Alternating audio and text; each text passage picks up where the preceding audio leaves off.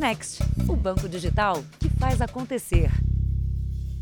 Olá, boa noite. Boa noite. O mercado paralelo de autopeças é altamente rentável às quadrilhas especializadas em São Paulo. Uma vasta investigação da polícia conseguiu diminuir o lucro dos criminosos com o fechamento de mais de 40 desmanches de motos. Em um mês e meio, foram 120 toneladas de peças apreendidas na cidade. Não é só por causa do feriado de Natal que muitas dessas lojas estão fechadas. Nos últimos dois meses, a Polícia Civil tem fiscalizado uma a uma no chamado quadrilátero das motos, no centro de São Paulo. O foco é o mercado de venda de peças roubadas. Muitas vezes, como neste flagrante de uma câmera de segurança, os criminosos atacam a vítima em bando. Bastam poucos segundos para roubar uma moto. Em vários estabelecimentos do centro, atrás da fachada de comércio, a polícia encontrou o verdadeiro negócio do dono, o desmanche clandestino. No andar de cima ficava o estoque de peças ilegais. Elas eram depois expostas livremente na loja. No mês passado, o Jornal da Record mostrou a ação dos criminosos, tudo à luz do dia. O guincho encosta lotado de motos, que são levadas para dentro da loja onde funciona o desmanche. Neste outro momento, os suspeitos levam as peças das motos já desmontadas para dentro de um caminhão. O destino era uma revenda ilegal.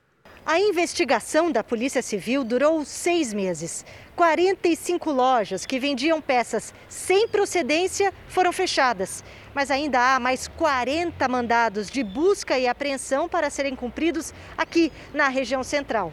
E agora começa uma nova etapa dos trabalhos.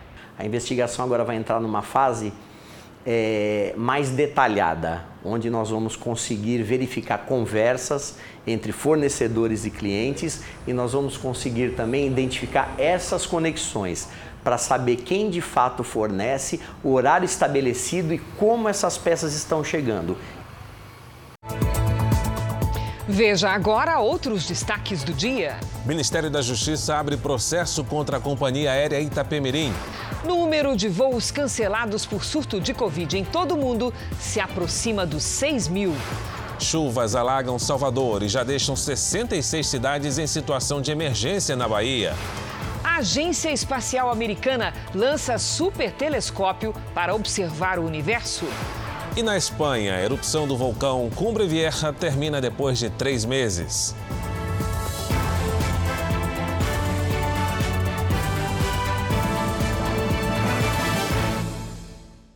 Oferecimento Bradesco. Em 2022, compartilhe o seu brilho.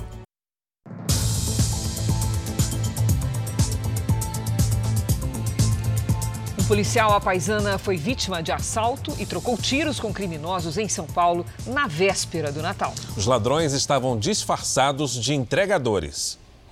O assalto aconteceu nesta rua do bairro de Perdizes. Câmeras de segurança flagraram a ação. Foi pouco depois das sete da noite, quando o policial e a esposa chegaram de moto na garagem de uma casa. Minutos depois, dois homens com roupa de entregadores param a moto na calçada. Eles rendem o casal. A mulher entrega os objetos pessoais e o policial apaisana resiste. Um dos criminosos pega a moto das vítimas enquanto o policial vai em direção ao outro lado da rua e saca a arma. O segundo criminoso, que se preparava para fugir, finge se render. Mas de repente ele pega o revólver do chão e atira contra o PM, que revida. Muitos disparos são feitos. O homem corre e a vítima vai atrás, atirando. Ninguém se feriu. Somente nessa noite de Natal houve outras duas tentativas de assaltos a policiais militares na região metropolitana de São Paulo. Em um dos casos, um policial acabou baleado. No outro, o policial, de 54 anos, e o irmão reagiram e acabaram mortos. Com a chegada do período de férias, a procura por pousadas ou casas de temporada aumenta bastante. Só que todo cuidado é pouco na hora de fechar a locação, porque golpistas espalham anúncios falsos na internet para enganar os interessados. E muitas vezes a pessoa só percebe a fraude na hora da viagem. A Janaína queria viajar com os amigos para a região serrana de Campos do Jordão, em São Paulo. fez uma pesquisa na internet e encontrou a pousada que queria.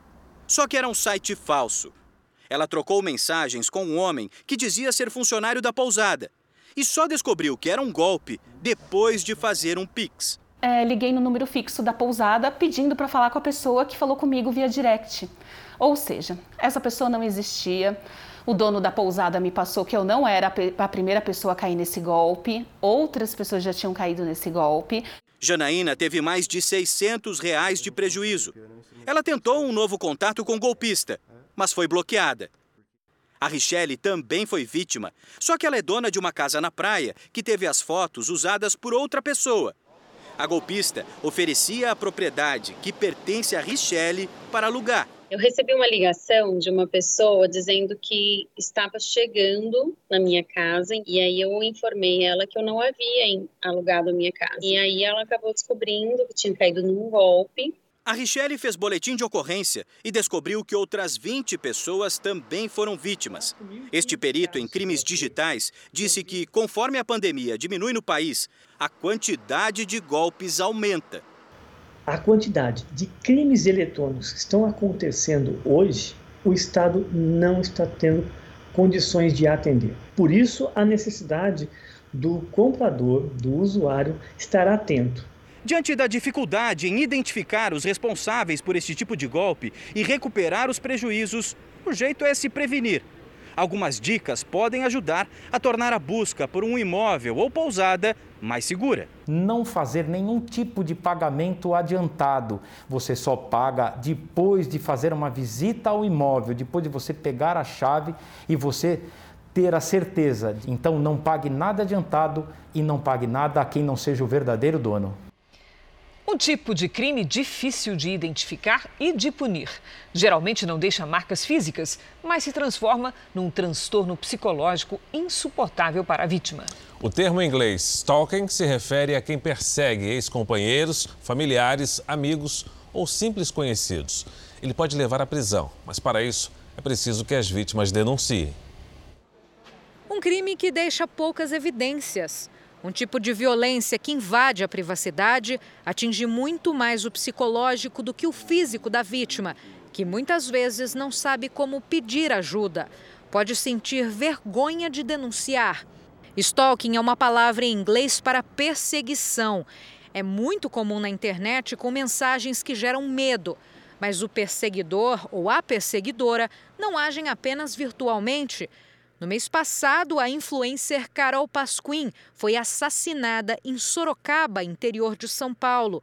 O principal suspeito é o ex-padrasto, que tinha uma medida protetiva para evitar as recorrentes perseguições. Ainda não existe no Brasil uma estatística de casos desse tipo de crime. O que se sabe é que as mulheres são as principais vítimas, mas os homens também sofrem perseguições e também não estão livres desse tipo de violência. Este homem não mostra o rosto, tem medo de ser vítima de uma violência ainda mais grave. Ele é perseguido pela ex-mulher depois de pedir o divórcio. Seu verme, seu verme meu, conta comigo, conta comigo pra te ver na lama, conta comigo te ver no lixo. Ele saiu de casa para recomeçar a vida, mas divide a guarda da filha de 5 anos com a ex. Agora está em um novo relacionamento e os dois sofrem por causa do stalking.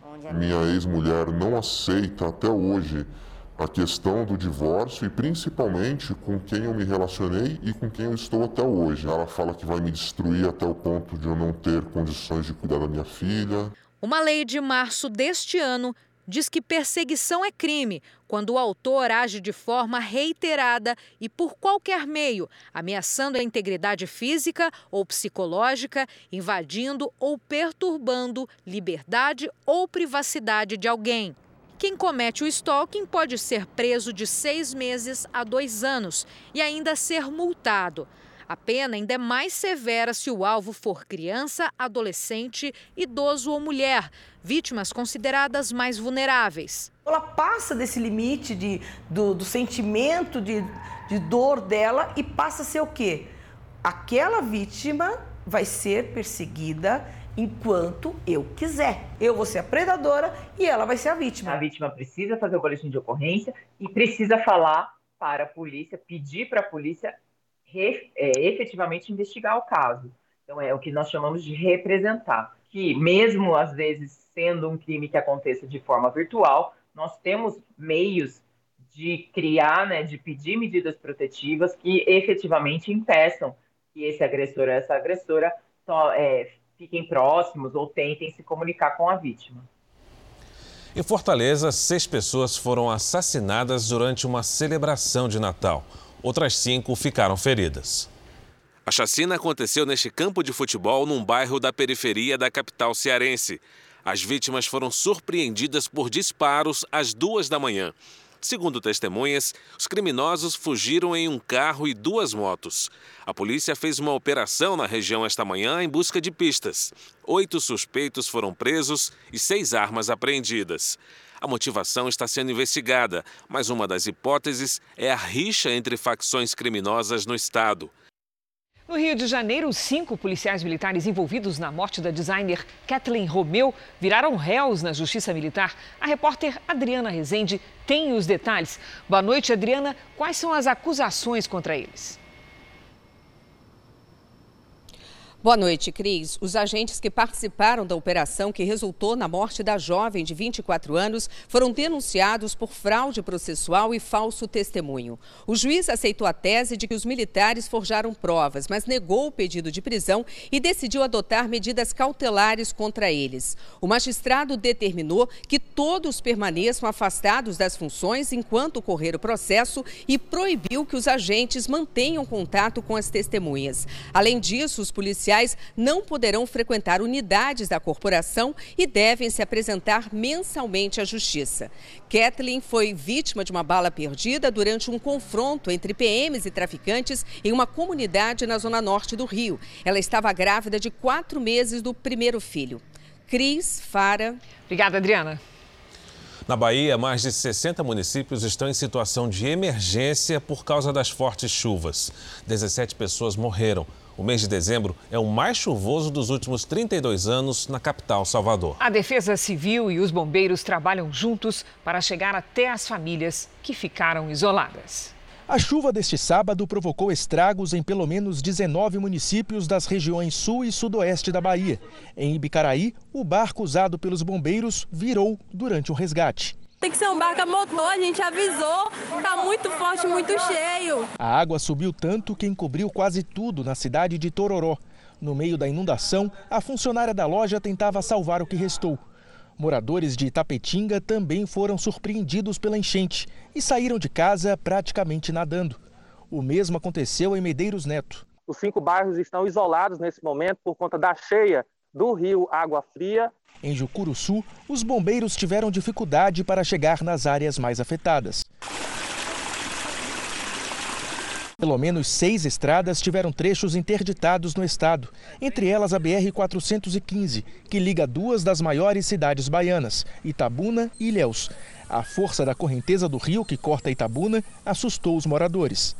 O bombeiro acaba de informar aqui que a ponte pode ceder em Ilhéus, a inundação levou um peixe para a pista do aeroporto, que precisou ser fechada. Em També, várias ruas ficaram debaixo d'água e a prefeitura alertou para o risco de rompimento de barragens da região. Casas ficaram destruídas. Uma base de apoio está sendo montada em Ilhéus para acelerar o resgate dos moradores e a distribuição de alimentos e água potável. A reconstrução dos acessos aos povoados isolados é outra prioridade. Aqui em Salvador também chove forte desde quinta-feira. Vários bairros ficaram alagados. Na periferia da capital baiana, a casa de Dona Júlia foi invadida pela lama. Esse é o pior Natal de toda a minha existência. O governo de São Paulo anunciou que vai enviar 36 servidores dos bombeiros e da aviação da Polícia Militar para a Bahia para ajudar no apoio às vítimas das enchentes. Ainda hoje, na previsão do tempo, mais informações sobre como ficarão os próximos dias no estado. Festas de fim de ano, férias, imposto de janeiro. Nessa época do ano, é comum ver as despesas familiares aumentarem. Por isso mesmo, Farek, especialistas dizem que planejamento é essencial para não entrar o ano no vermelho. Com tantas opções nas vitrines, é quase irresistível não gastar a mais no final de ano. Vai colocando no cartão, vai fazendo prestação. É, aí depois é que vem, né? A gente vai procurando, né? É o mais barato. Mas se a empolgação de comprar for maior que a prudência, as contas podem se complicar mais tarde. Final de ano exige disciplina financeira. Em meio à pandemia, a maior parte das famílias sofreu com o aumento dos preços da comida, do combustível e da energia elétrica. E com as festas de final de ano e mais as férias, há propensão ao aumento dos gastos. Colado nisso tudo, tem os impostos como IPTU e IPVA que vão chegar em janeiro. Então, a primeira questão é ter disciplina e fazer um orçamento de todos os gastos previstos. Quem se organizou financeiramente ainda está com recursos sobrando, ou daqui a pouco com o 13 terceiro que muitos aí receberam aí durante esse mês, podem sim fazer pagamento à vista e ter muitos descontos. Então, IPVA, IPTU, todos têm programas de, de desconto antecipado. A orientação dos especialistas é pagar as compras à vista e pedir descontos. Também é preciso se esforçar para fugir do cheque especial que tem juros altos. Além disso, não compre na primeira loja, pesquise. E para quem está do outro lado do balcão, as dicas também são valiosas. Quem lida com comércio tem que buscar sempre novos fornecedores, né, buscar alternativas para reduzir o seu custo. Michael tem uma ferragem na zona sul de Porto Alegre. Ainda se recupera das perdas provocadas pela pandemia. Ele tem contas para pagar até abril de 2022 e entrar o ano novo com saldo positivo vai ser complicado. Para não aumentar as dívidas, viagem de férias só quando as coisas melhorarem. Com todos esses boletos que o senhor está vendo aqui, não tem condições é, de sair de férias. Tem que pagar essas contas, honrar os compromissos para poder é, seguir a vida. Você já checou a data de validade da sua carteira de habilitação nos últimos dias? Pois é, depois de 20 meses de paralisação, os departamentos de trânsito de todo o país voltaram a fazer a renovação do documento. O serviço tinha sido suspenso por causa da pandemia e o motorista autorizado a circular com o documento fora do prazo de validade, mas tudo vai mudar. Pois é, com a retomada, as multas por esse tipo de infração também voltarão a ser aplicadas. Letícia sempre foi muito organizada com prazos e documentos, mas a pandemia bagunçou tudo. Ia vencer, até fiquei desesperada. Eu falei, nossa, agora eu não posso mais dirigir quando venceu. Mas aí veio o anúncio, né, que quem a habilitação que vencesse na pandemia ia ser prorrogado o prazo. A carteira de habilitação venceu no ano passado. Como os prazos foram prorrogados, ela deixou para depois. Só que agora tem data limite. Os prazos para atualização da CNH foram alterados em todo o país por conta das medidas de isolamento social. E cada estado tem um novo calendário. Só em São Paulo, dos 26 milhões de motoristas, 2 milhões e 700 mil não renovaram a habilitação no período da pandemia. No estado, os documentos vencidos em março e abril de 2020 precisam ser atualizados até o final deste mês. As carteiras vencidas em maio e junho do ano passado devem ser renovadas até o fim de janeiro. As que venceram em julho e agosto até fevereiro. E assim sucessivamente até a normalização dos prazos em agosto de 2023. Tanto o Estado de São Paulo quanto os demais estados estabeleceram um cronograma é, que estende de, por um determinado período, para que ele não tenha pressa e ele possa entender que ele tem um prazo um pouco mais elástico para poder fazer o procedimento de renovação do seu CNH. Em São Paulo, a renovação pode ser feita diretamente nos postos do Poupa Tempo ou online. A multa para quem dirige com a CNH vencida é gravíssima. Custa 293 reais e acrescenta 7 pontos na carteira do motorista. Com a lei atual, mesmo indo para 40 pontos, é o limite de pontuação na CNH, cada vez que ele leva uma multa gravíssima, ele perde a condição de chegar nos 40. Então, uma multa gravíssima de 7, ele volta ao patamar de 30. Quando ele leva mais uma outra multa gravíssima, aí ele só pode chegar nos 20 pontos, como era estabelecido na legislação anterior. O novo prazo para Letícia é até o final de março, mas ela não vai deixar para a última hora. Até fevereiro eu renovo. Dá nervoso, eu não gosto de, de documento vencido. Em cinco anos, mais de 600 quilômetros de rios foram afetados pelo garimpo ilegal no Brasil, segundo um estudo da Universidade Federal de Minas Gerais, em parceria com o Greenpeace. Uma das regiões mais atingidas é uma área no oeste do Pará, por onde passa o rio Tapajós. Nossas equipes foram até lá mostrar como as aldeias indígenas e a natureza sofrem com essas ações criminosas. Do alto, as imagens impressionam. São enormes garimpos clandestinos. A exploração ilegal no meio da floresta amazônica, devastando a natureza.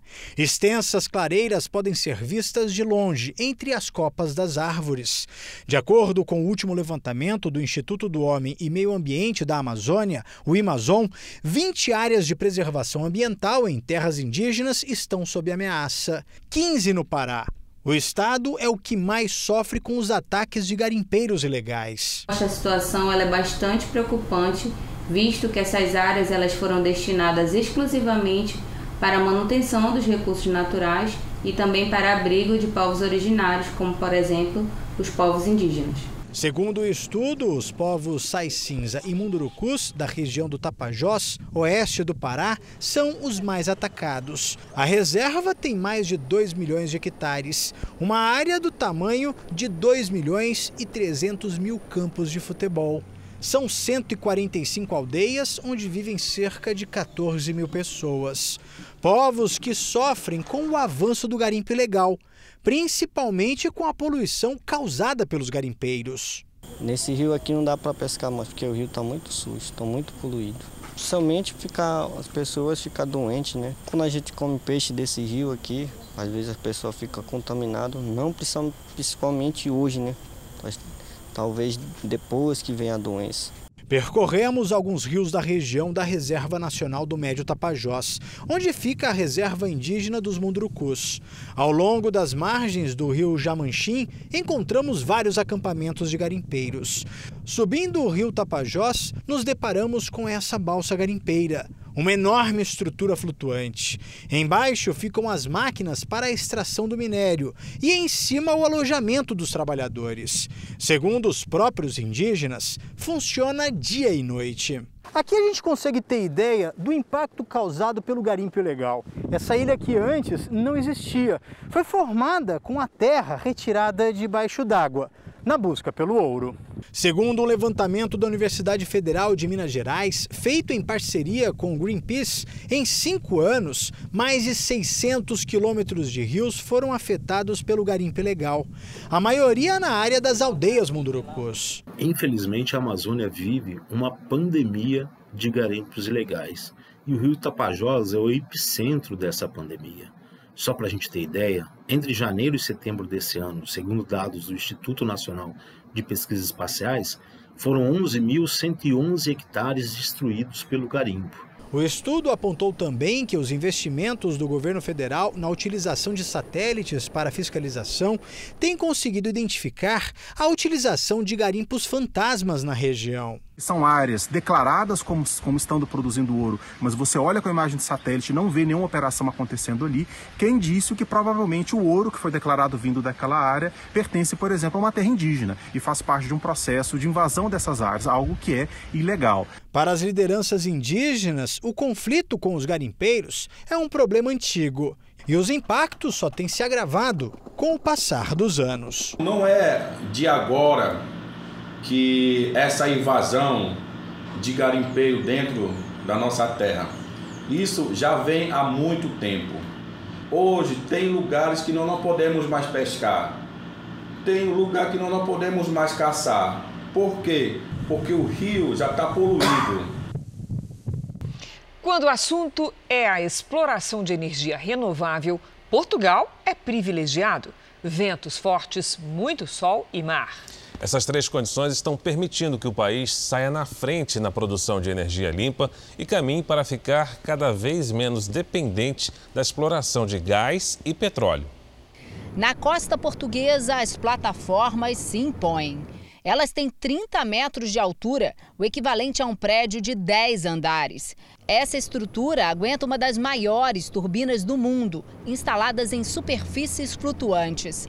Há pouco mais de um ano, o Parque Eólico, que é referência internacional, atingiu em 12 meses uma produção suficiente para abastecer 60 mil pessoas. O diretor de projeto não revela o valor do investimento, que ainda é alto, mas acredita que logo essa tecnologia vai se tornar mais atrativa e competitiva. Não é só isso que chama a atenção na costa de Portugal. Há ainda 840 painéis solares, também flutuantes, para produzir energia elétrica. Estamos aqui a aproveitar uma fonte de energia que é o sol, complementar, neste caso, a água, ou seja, eh, sabemos que nas alturas de mais sol temos menos água, portanto temos aqui uma complementaridade entre estas duas fontes energéticas, água e, e sol, que efetivamente uh, potenciam este tipo de projetos e ajudam a, a, ao caminho da sustentabilidade e de termos uma, uma sociedade descarbonizada. Portugal é apontado pela União Europeia como um local estratégico para possibilitar a tão sonhada revolução energética no continente. Os países têm planos para deixar de produzir carros movidos a combustíveis, como o petróleo, para investir em veículos elétricos. E produzir energia é fundamental para isso. A previsão da União Europeia é que até 2050, Portugal gere cerca de 25% da capacidade de energia oceânica projetada para os países do bloco. Uma realidade que não pode ser sentida no dia a dia dos portugueses. 70% da energia gerada no país não vem dos ventos ou do sol. Portugal depende do petróleo que vem de fora. Por aqui, a conta de luz é uma das mais caras da Europa. A energia que impulsiona o futuro em águas portuguesas ainda não chegou ao continente.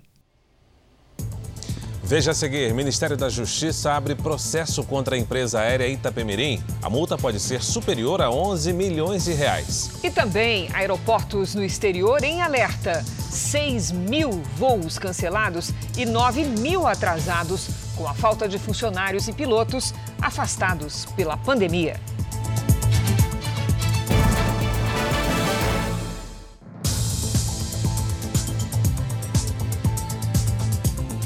O Ministério da Justiça abriu um processo administrativo contra a companhia aérea Itapemirim por danos ao consumidor. Foram cerca de 45 mil passageiros que não puderam viajar depois que a empresa suspendeu as operações.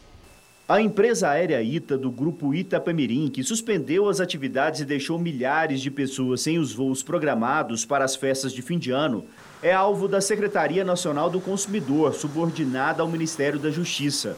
A secretaria enviou uma notificação urgente para a ITA, pedindo explicações num prazo de até 20 dias. Caso não responda adequadamente, a empresa pode ser punida com a apreensão de produtos, suspensão do direito de oferecer serviços, multas de até 11 milhões de reais e, em último caso, intervenção na direção da companhia. 45 mil passageiros foram prejudicados. Muitos não receberam dinheiro de volta ou não foram encaminhados para outras companhias. O Fernando estava em São Paulo e iria passar o Natal com a família no Recife. O voo dele foi cancelado em cima da hora. Agora o Fernando pretende processar a empresa. Eu vou procurar o Juizado Especial de Pequenas Causas em Guarulhos, vou acionar a companhia aérea. A gente precisa da devolução dos valores, a gente precisa realmente da retratação da companhia aérea Itapemirim e, acima de tudo, que ela responda pelos danos morais, pelos danos materiais, pelos danos psicológicos que causou a todos os passageiros. No despacho, a secretaria diz ver indícios de violação a diversos pontos do Código de Defesa do Consumidor, como, por exemplo, o direito básico à informação adequada e clara a secretaria sugere que a nota técnica seja enviada aos PROCONs estaduais e às unidades do Ministério Público.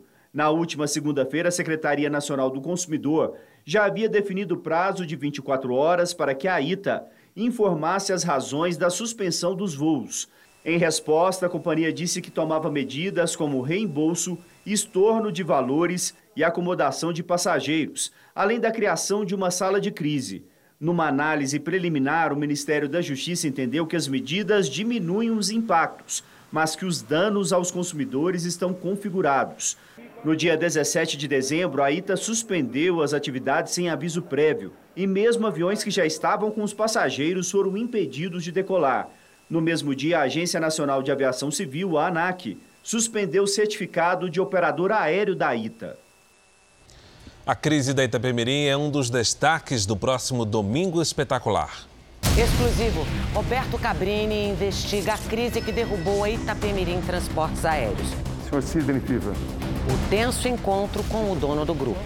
Sidney Piva fala sobre as denúncias contra ele. Como é que o senhor combate essa imagem que foi criada de que o senhor está enriquecendo pessoalmente enquanto a empresa atravessa uma crise sem precedentes? E o drama dos milhares de passageiros que ficaram sem embarcar às vésperas do Natal. Mistério na cadeira do dentista. Menino morre depois de arrancar um dente. O que aconteceu? E o alerta. Você sabia que uma dor de dente pode virar um problema grave de saúde? Vai viajar e quer levar o seu animal de estimação? A gente mostra o que fazer para não ter problemas. E a história da Pandora? Ela desapareceu durante um voo e o dono tem feito de tudo para encontrá-la. Ela é uma filha em forma de cachorro. Mariana Wecker relembra os tempos de modelo. Hoje eu vou me vestir da cabeça aos pés. E mostra os looks mais badalados para as festas de fim de ano. Alguns chegam a custar mais do que um carro de luxo.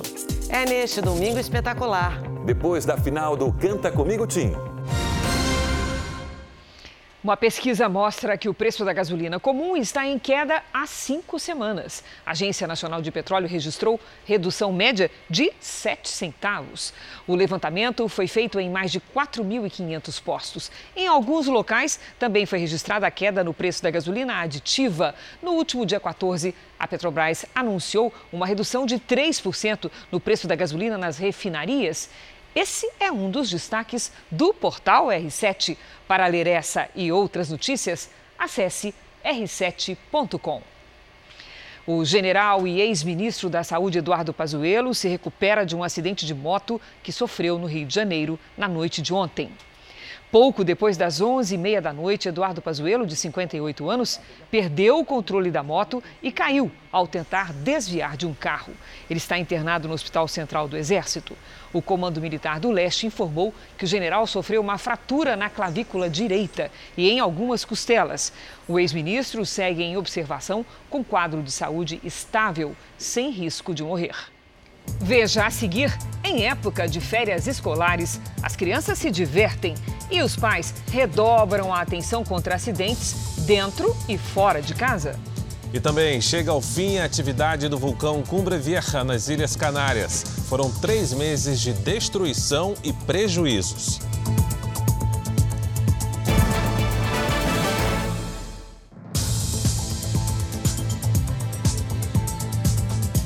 As férias são uma grande oportunidade para a diversão em família. Só que os pais precisam redobrar a atenção. Até uma simples voltinha pode se transformar em dor de cabeça. Com certeza. Quando o passeio envolve praia ou piscina, aí não tem jeito. Os adultos precisam redobrar a vigilância. Foi só um minutinho de distração. E a Bela, de um ano e quatro meses, caminhou até a piscina de casa e entrou na água. O irmão, que tem seis anos, viu e correu para avisar o pai, que salvou a bebê. Foi por pouco. Quando eu pulo, é, o que eu faço? Eu ergui ela, balancei ela um pouquinho, ela, logo ela já voltou normal. Vi que ela não bebeu água, né? Só fiquei muito assustado e ela também, né? É até uma dica, é, a gente tem que saber fazer os primeiros socorros, que eu acredito que você não conseguiria, né, amor? Se fosse ah, preciso muito assustado, fazer um salvamento rápido, eu acho que não conseguiria. Então, assim, é até bom os pais, as pessoas que têm piscina em casa, saber o que fazer. O afogamento é a segunda maior causa de mortes entre crianças e adolescentes de 0 a 14 anos no país. Só fica atrás dos acidentes de trânsito. Em média, são registradas duas mortes por dia no Brasil. As consequências de um acidente numa piscina podem ser graves. Estando em água, seja piscina ou águas abertas, né, praia, rio, crianças de até 4 anos podem se afogar em 2,5 centímetros e meio de água. Foi um adulto vigilante que salvou a vida de uma adolescente de 13 anos no Piauí há duas semanas. A menina ficou por dois minutos submersa ao ter os cabelos sugados por um ralo só conseguiu sair da água ao ter os fios cortados com uma faca.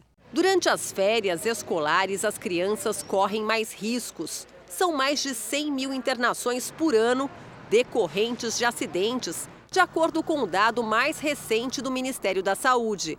E basta um descuido em qualquer lugar. A Jaqueline logo imaginou o pior quando a filha Isis, que na época tinha 3 anos, sumiu no parque de diversões do shopping.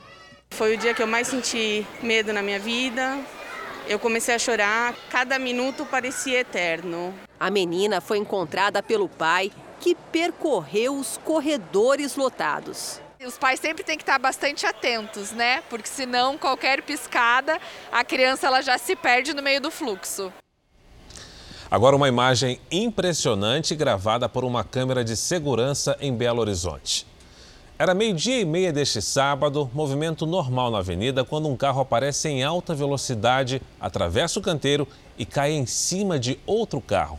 O homem que dirigiu o veículo atingido ficou desacordado e bateu em outros seis. Quatro pessoas ficaram feridas. O motorista que causou o acidente teria perdido o controle da direção ao ficar sem freio. Em todo o país, o número de trabalhadores atuando por conta própria bateu recorde em 2021. Com a pandemia e a necessidade de gerar renda em meio às altas taxas de desemprego, muitos brasileiros apostam no empreendedorismo para sustentar suas famílias. Quem vê a Andressa na máquina de costura não imagina a falta de intimidade que ela tinha com o equipamento. Eu não sabia colocar uma linha na agulha. A ideia de começar a costurar surgiu quando ela ficou sem trabalho. Quando começou a pandemia, eu era esteticista, eu tive que fechar o meu empreendimento, né, o meu estúdio, então eu me vi sem ter como ter uma renda. A Andressa se apaixonou pela moda e conquistou muitas clientes para as peças que produz no ateliê montado na sala de casa. Hoje é muito mais do que ganhar dinheiro. É um amor. Na escola de costura, onde a Andressa aprendeu, muita gente foi buscar uma nova profissão. A gente vive o empreendedorismo por necessidade. As pessoas estão buscando um meio de sobreviver é, porque elas não conseguem se recolocar no mercado de trabalho. E empreender é uma alternativa, aliás, é talvez uma das poucas alternativas que existem. Por necessidade, ou então como um projeto de vida, a quantidade de brasileiros que estão administrando sozinhos um negócio cresceu bastante neste ano do terceiro trimestre do ano passado para o de 2021, o número de pessoas trabalhando por conta própria subiu de 21 milhões e meio para 25 milhões e meio. São profissionais com perfis bem variados. Nós temos desde donas de casa, de mães de família que começam fazendo comida para entregar por delivery, fazendo doces, fazendo pães, que estão se dando muito bem, artesanato. Nós temos Professores de inglês, por exemplo, que dizem que agora estão empreendendo muito mais e não voltam a trabalhar da forma presencial. Na agricultura, nós temos novos modelos de contratação. O desemprego levou a Joyce a tocar em frente a ideia antiga de trabalhar como confeiteira. O negócio vai bem, mas para dar certo, não basta só o talento que ela tem com os doces. Tem muitas outras coisas envolvidas. Tem o financeiro, tem a matéria-prima, que sempre é, o valor sempre está diferente. Você sempre vai no mercado todos os dias, os valores estão diferentes das mercadorias. Empreender é difícil. É importante buscar uma, um equilíbrio entre razão e emoção, fazer um mínimo de planejamento. A presença digital também é fundamental. E quando dá tudo certo, pode ser um bom caminho sem volta. O meu sonho é montar outras lojas, fazer franquia da marca e poder vender para vários lugares do Brasil, outros países também. Esse sempre foi o meu objetivo. Os casos de Covid-19 entre funcionários de companhias aéreas de todo o mundo seguem aumentando.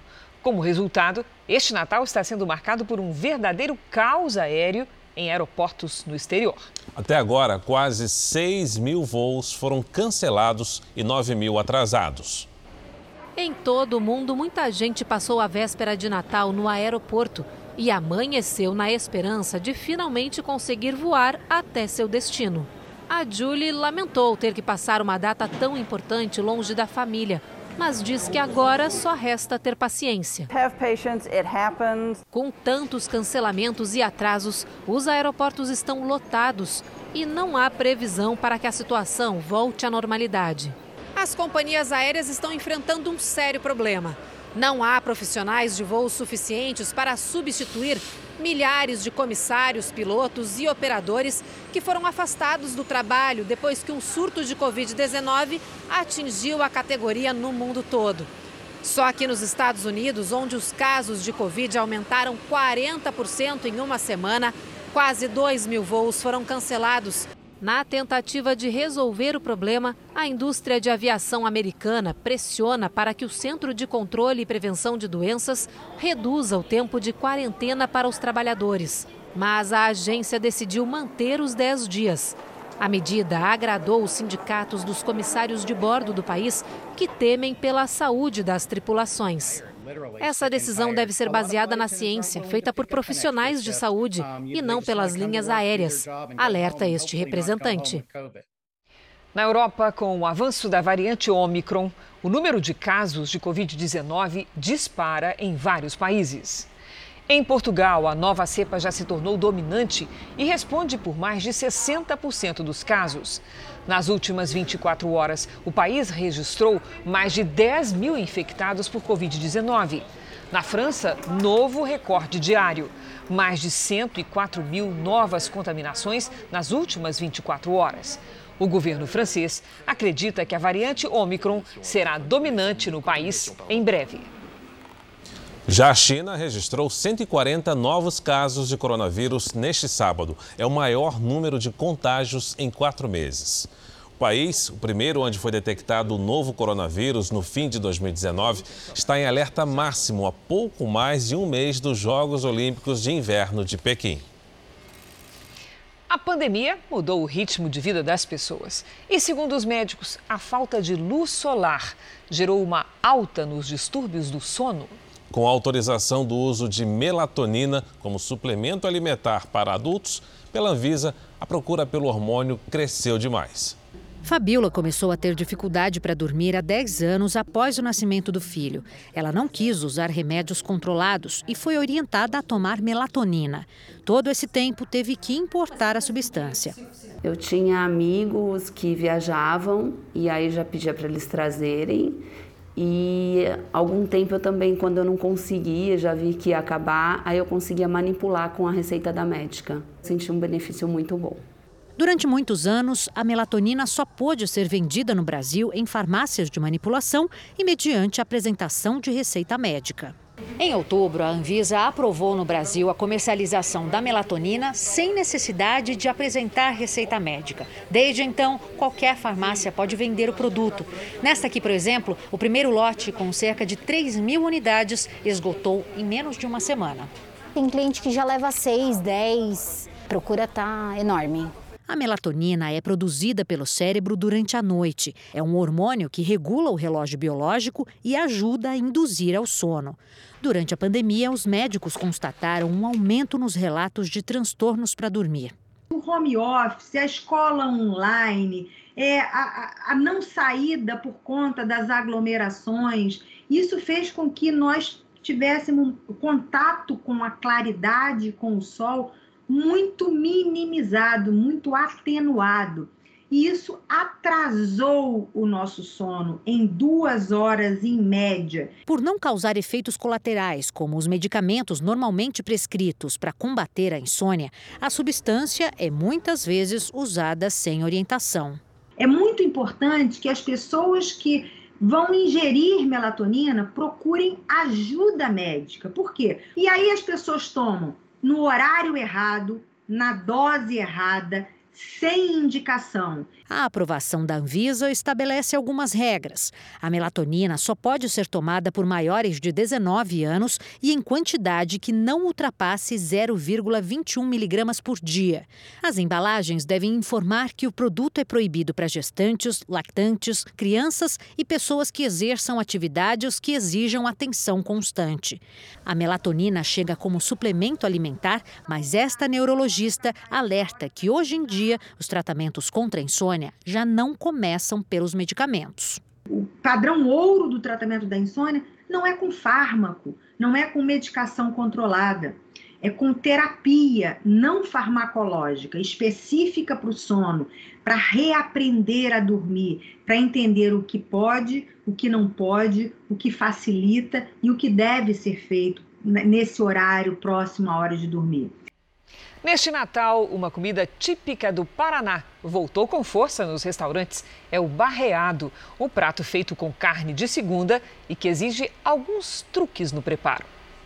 Simples e barato, mas demorado. Todo evento, carnaval, festa, é, intrudo, tudo na época de colheita, faziam festa, tudo usa barreado porque é mais fácil de fazer come muita gente e é barato. E no Natal não é diferente. A panela de barreado está na mesa de muitos paranaenses.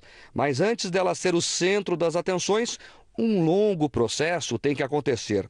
Tudo começa com a escolha dos ingredientes. E aí temos uma boa notícia: como o preço da carne anda lá em cima, o ingrediente principal ajuda a economizar. O prato leva carne de segunda, como paleta ou peito de boi, bacon, cebola, e muito tempero. Você tem no barreado um prato feito com carne, né, basicamente, e com toicinho. O nome veio da panela em que o prato era feito, geralmente de barro. Quem trouxe o barreado para cá foram os tropeiros, as pessoas que vinham de fora negociar aqui. Eles traziam um barreado e levavam daqui uma comida chamada peixe seco com banana. Então, o barreado, na verdade, é uma, uma, comida do litoral do Paraná todo, né? Três séculos depois que os primeiros barreados foram servidos, a panela se modernizou, mas alguns detalhes ainda são levados à risca. Ela tem que ser lacrada com uma massa de farinha de mandioca. É a panela de pressão de antigamente. que antes não existia, né? Então precisava lacrar com barro ou com farinha para para manter o cozimento. Panela lacrada, chegou a hora de tudo ir para o fogo. Fogão a lenha, de preferência. Uma maratona de 12 horas. Você transformar o sabor do molho na carne leva 12 horas. Entendeu? O tempo está não na. Ah, mas eu cozinho na panela de pressão. Ótimo. Fica duas horas a carne está desmanchando. Mas você não faz a a conexão. Depois de meio-dia no fogo, o barreado está pronto para ir para a mesa. E também tem um ritual para comer o barreado. Aquela carne ensopada vem para a mesa numa panela fervente. É importante que esteja bem quente, que o calor do prato vai cozinhar a farinha de mandioca que eles adicionam aqui, misturam bem até adquirir uma, uma consistência bem firme, como se fosse um pirão. E aí, olha só, ficou firmeza, hein? não caiu, tem que confiar. E aí está pronto o barreado. Vou tirar a máscara aqui e vamos experimentar. O pessoal come aqui com a banana. Vamos ver como é que ficou. Então, o prato aqui típico do Paraná. A iguaria paranaense garante muita gente em volta da mesa e ajuda a celebrar a união em datas como o Natal. Deu fome, Fara? Muita. Os animais de um parque em Goiânia estão com problemas de saúde porque os visitantes insistem em dar alimentos a eles. Para que os bichos possam ter uma dieta adequada, foram plantadas árvores frutíferas no local. É comum os frequentadores do parque darem comida para os macacos. Eles até já estão acostumados a virem buscar o lanche na mão das pessoas. Mas a atitude é extremamente prejudicial aos animais. Aqui vivem cerca de 42 macacos prego. O parque fica no meio da cidade e eles são a grande atração. Mas por conta da alimentação imprópria, principalmente produtos industrializados, 90% deles estão com problemas de saúde, como diabetes e cáries nos dentes. Alimentar os macacos estimula ataques, atrapalha o instinto de sobrevivência deles e tem ainda o risco de transmissão de doenças. Para tentar solucionar o problema, foram plantadas 150 mudas de árvores frutíferas na mata. Foi criado o Pomar dos Macacos. O objetivo é de fortalecer esse habitat natural dos macacos, que é em meio à natureza. O parque já tinha muitos pés de manga, jaca, coco e goiaba. Agora eles terão ainda mais opções. Seria a amora, né? É a jabuticaba, que nós estamos colocando aqui, um exemplo. E as do cerrado que nós estamos plantando é a cagaita, a siriguela, a guapeva. No fim das contas, todos serão beneficiados. Nós vamos ter uma fartura, né, na época da frutificação, que, que dá tanto para os primatas como para os humanos. Um tamanduá bandeira foi resgatado pelo Corpo de Bombeiros do Distrito Federal. O tamanduá foi encontrado numa estação de tratamento de esgoto. Nas imagens, é possível ver o animal já cansado, nadando com dificuldade. Um vigia do local percebeu a situação e pediu ajuda. O resgate durou cerca de uma hora.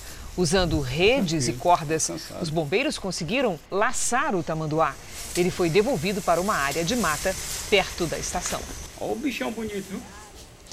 O título da Série B trouxe o Botafogo de volta à elite do futebol brasileiro. Mas não foi a única novidade. O tradicional Clube Carioca assinou um pré-contrato de venda. O dono deve ser um investidor americano. O empresário John Textor e o Botafogo assinaram um pré-contrato que dá ao milionário americano a prioridade na compra da sociedade anônima do futebol do clube. A gente tem um futuro muito brilhante agora, não é uma coisa a curto prazo, porque tem um caminho a ser percorrido ainda, na parte jurídica, parte comercial ainda, mas é, é já é um sinal muito bom para esse dia de Natal. John Textor é dono de 18% das ações do Crystal Palace, que disputa a Premier League, a liga profissional de futebol da Inglaterra. O milionário ligado ao ramo de mídia também foi executivo de uma empresa especializada em efeitos especiais de filmes. Ana Maria? Depois do Cruzeiro, comprado pelo grupo de investidores com o Ronaldo Fenômeno à frente, chega a vez do Botafogo se render ao formato de clube-empresa. Na negociação, o empresário americano deve fazer um empréstimo de 400 milhões de reais para viabilizar a operação. A expectativa dos executivos é que o processo de compra seja concluído até metade de janeiro. Para os especialistas, essa é uma chance de modernizar o clube, que teve o último título de campeão brasileiro da Série A em 1995. A estruturação empresarial dos clubes é muito positiva e deve acontecer com todos, como foi em Portugal, na Espanha, na Itália, na França, enfim.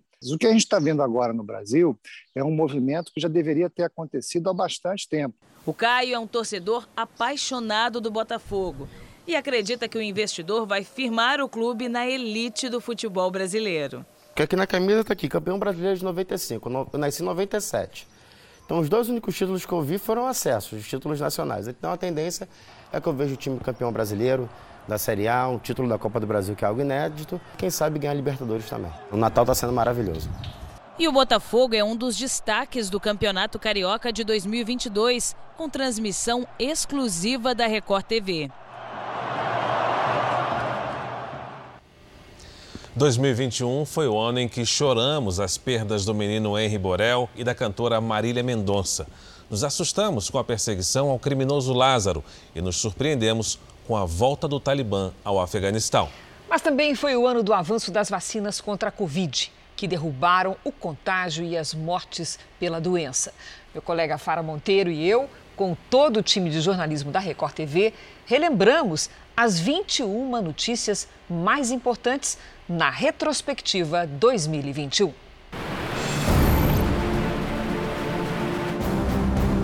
Uma das maiores vozes que o Brasil já ouviu.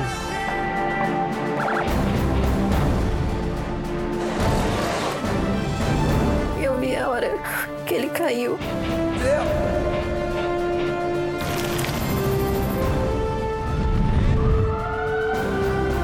Sou meu erro. A arma usada pelo ator Alec Baldwin é real.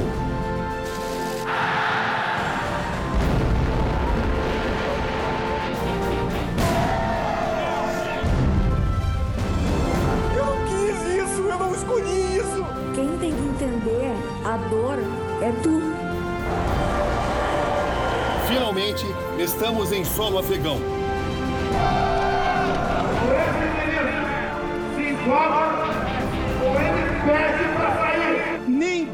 Fechará esta corte. Estou fazendo parte da história. É amanhã, logo depois do Domingo Espetacular. Você não pode perder. Como nós mostramos no início do Jornal da Record, a Bahia enfrenta a pior chuva dos últimos 21 anos. Quando será que os temporais vão dar trégua para a região? Só perguntando para Lidiane Sayuri. Boa noite, Lid. Como é que vai ser? Vamos lá, Cris. Boa noite para você, Fara, para quem nos acompanha em casa. Olha só, as nuvens de chuva permanecem sobre o sul da Bahia até semana que vem.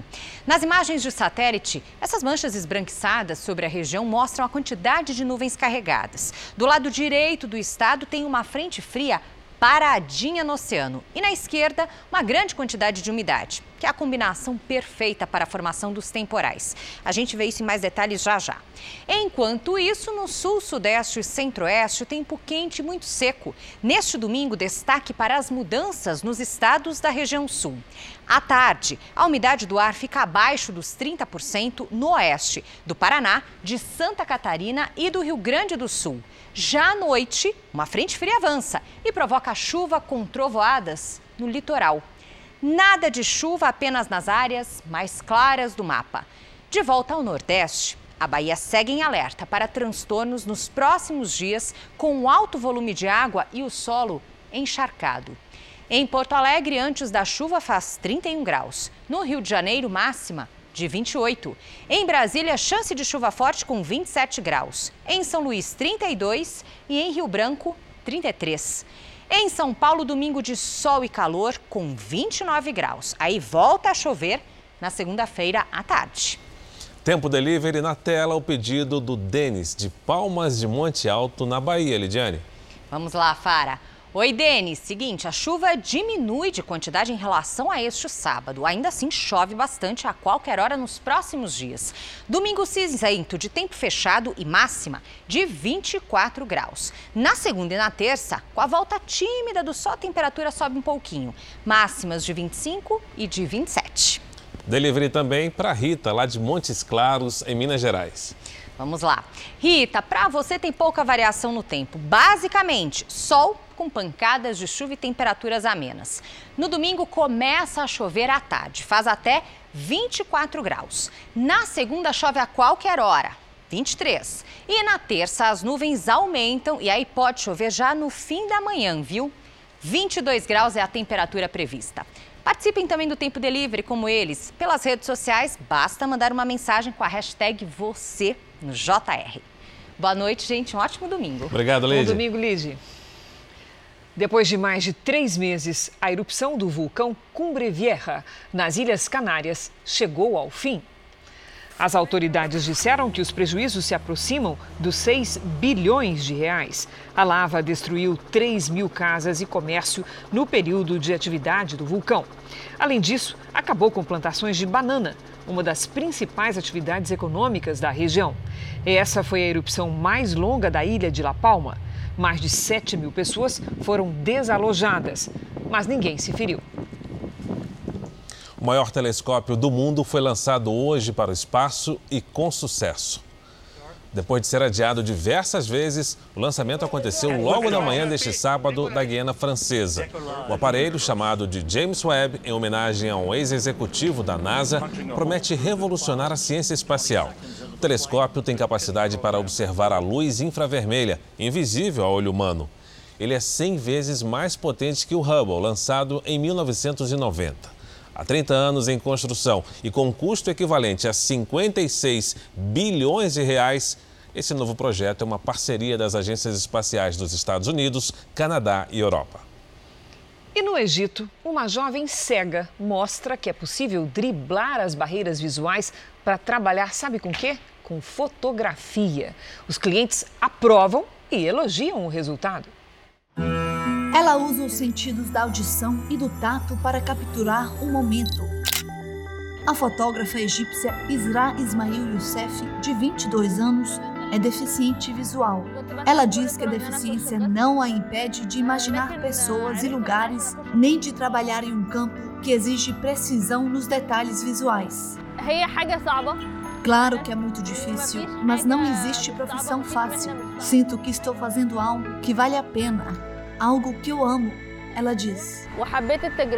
As fotos de Isra são simplesmente diferentes. Elas não seguem o padrão de composição, cor ou luz. Em vez disso, ela aprendeu após um treinamento extensivo a usar o som e o toque para visualizar as pessoas que aparecem nas fotos. A chamada fotografia cega é uma forma de arte que oferece uma maneira diferente de interpretar o mundo. Fotógrafos com deficiência visual, como Isra, podem usar sons, cheiros e o toque para guiar as câmeras. E também podem tocar em um objeto para sentir qual parte é mais aquecida pelo sol e assim ter uma ideia melhor de luz e sombra. A gente fica falando com ela enquanto ela tira foto para que saiba onde estamos. Diz Rahma Abdelrahman. E a cliente afirma que Isra é muito talentosa.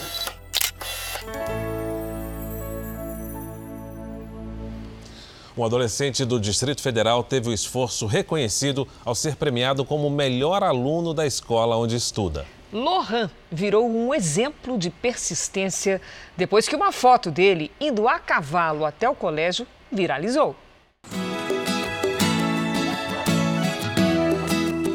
O reconhecimento deixou Lohan dos Santos, de 14 anos, entusiasmado. Mas ele divide o mérito com a égua Kíria. Fiquei bastante feliz, né? Que minha égua me ajudando, vim aqui para estudar, é, para me ganhar um certificado, né? Ela sempre ajudando junto comigo. O estudante recebeu o prêmio de melhor aluno da escola em Lusiânia, em torno do Distrito Federal, pela dedicação nos estudos. E quando se fala em disciplina, ele é nota 10. Lohan ficou conhecido em março, depois que uma foto dele chegando ao colégio montado em uma égua viralizou nas redes sociais. Ainda durante o ensino remoto, a cada 15 dias, ele entregava as tarefas semanais montado na companheira de todas as horas. O Lohan concluiu o oitavo ano do ensino fundamental, mas desde agosto, quando foram retomadas as aulas presenciais, a Kíria já não faz mais parte da rotina escolar dele. É que aqui na escola não tem onde a égua ficar, então o Lohan precisa fazer o trajeto de casa até aqui, cerca de 4 quilômetros todos os dias a pé. Lucivânia, mãe de Lohan, foi quem presenteou o filho com a Kíria, já que ele sempre gostou muito de cavalos. Ela não pôde participar da reportagem porque estava trabalhando, mas contou em um vídeo feito pelo celular que o filho é dedicado em tudo que faz. Lohan é um excelente aluno, é um menino que nunca me deu trabalho no colégio, sempre tirou notas boas, é um excelente filho, um excelente aluno, um orgulho eu tenho orgulho de ser mãe dele. Para a diretora da escola, o exemplo de persistência de Lohan motiva os outros estudantes. O Lohan ele se tornou uma, um exemplo a ser seguido na unidade escolar pelo seu compromisso, pela sua persistência é, durante a pandemia, né? E no retorno ele continuou demonstrando aquele interesse que ele tinha pelos estudos, né? E servindo de exemplo para os demais colegas e outros alunos que às vezes por uma dificuldade qualquer quer desistir da escola. O garoto sonha em ser agrônomo e veterinário quando crescer. Com tanta garra e persistência, ninguém duvida que ele vai conseguir. Ele sabe que o caminho é o estudo, ele sabe que ele tem que se dedicar, ele sabe que ele tem que correr atrás, né? É, se empenhar cada dia e ser o melhor cada dia. Isso ele vai conseguir, com certeza. Vou estudar bastante, né, para conseguir o que eu quero, preparado. O Jornal da Record termina aqui. A edição de hoje na íntegra e também a nossa versão em podcast estão no Play Plus e em todas as nossas plataformas digitais. Você continua assistindo ao Cidade Alerta. Eu e Fara Monteiro esperamos por você amanhã na retrospectiva 2021, logo depois do Domingo Espetacular. Boa noite para você. Não perca a retrospectiva amanhã. Excelente noite.